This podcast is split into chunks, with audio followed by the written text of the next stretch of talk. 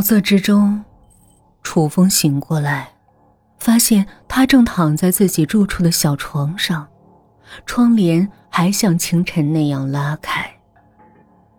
越来越暗的夕阳，正把最后一丝余晖投进窗内。他感到仿佛残留在耳朵里的惨叫，慢慢回想起了那几个被撕下的脸皮。被砍去的双手，被挖了双目，被截去下半身的绝色女孩，还有那刺眼的血腥一幕，一切仿佛最可怕的噩梦将他包围，让坐在床上的楚风感到血液凝固般的冰冷、刺痛。但是端端正正摆在床头柜上的一张烫金黑色请柬。毫不留情的提醒他，所有的一切都和梦没关系，既不会疏忽消失，也不会戛然而止。请柬的内容简单明确，请他于明日上午十点前去看展。请柬的笔调礼貌客气，承盼。与恭候的字眼儿，却让楚风手脚发麻。请柬的附加文字冰冷直接。楚风的老师已被请去深宅，宅主将和他一起静待楚风的到来。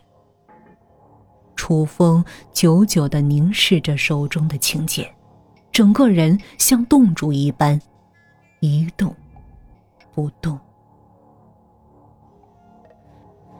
当室内的光线暗到已经看不清字时，夕阳完全西沉，黑暗不紧不慢的笼罩了下来。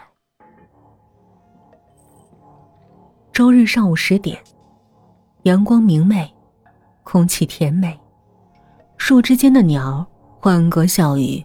笼罩深宅的一切都是春日里最美好的元素。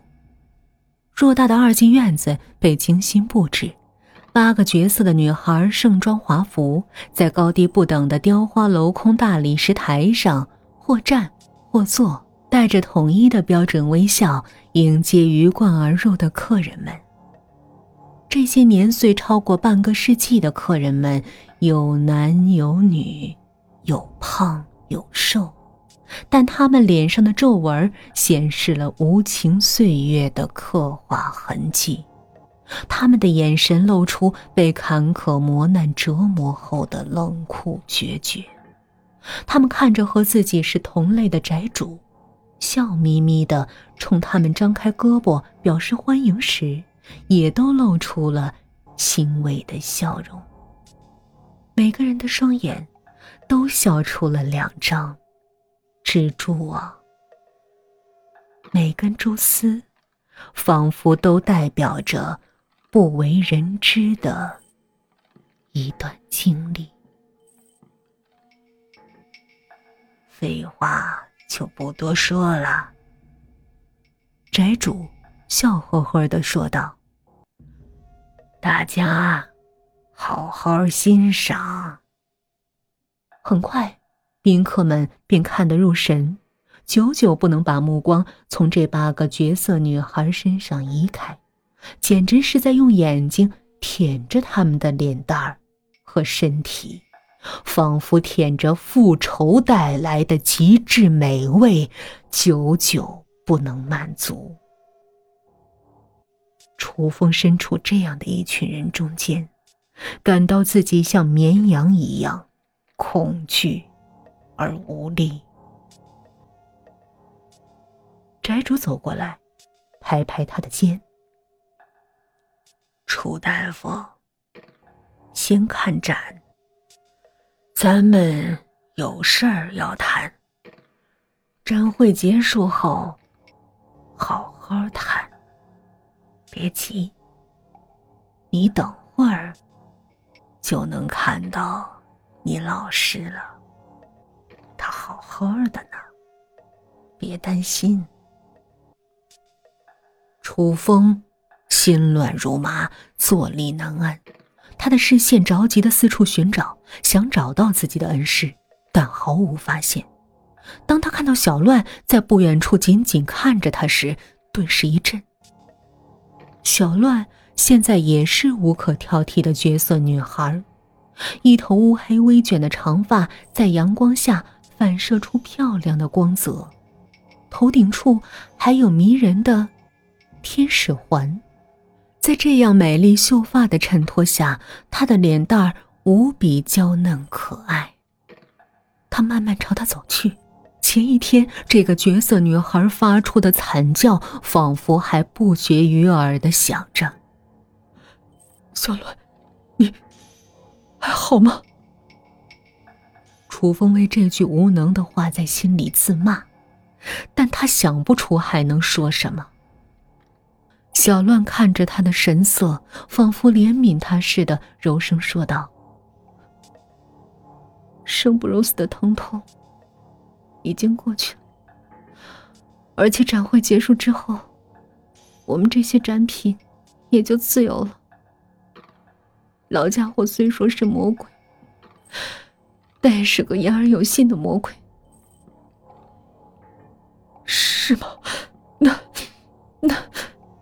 楚风擦了擦额头的汗，他说不出“那太好了”，因为他无法认为这些残废的女孩就算自由之后还能有多好。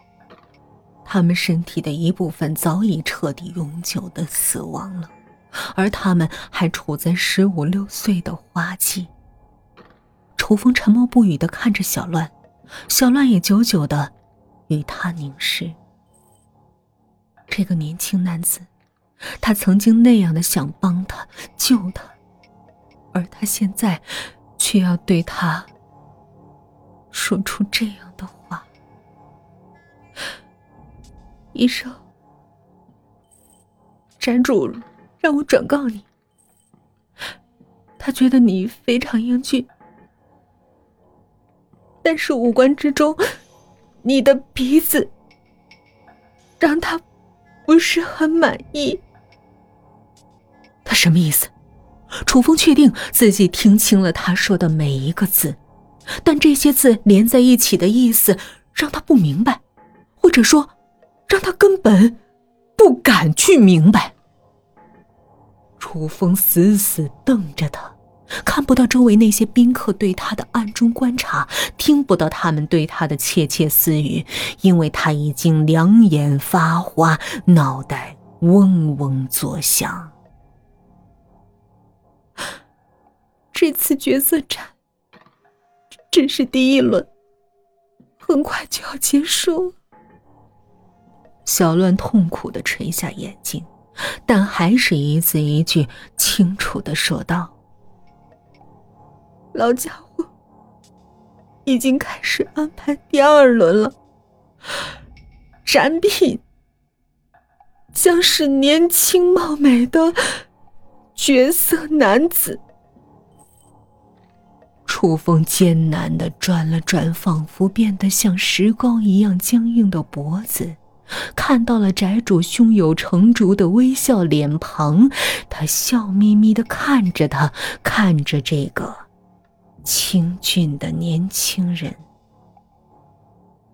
他那经验丰富的手上有着绝对的诱饵，脸上自然而然的露出了一位钓鱼者特有的耐心和热情。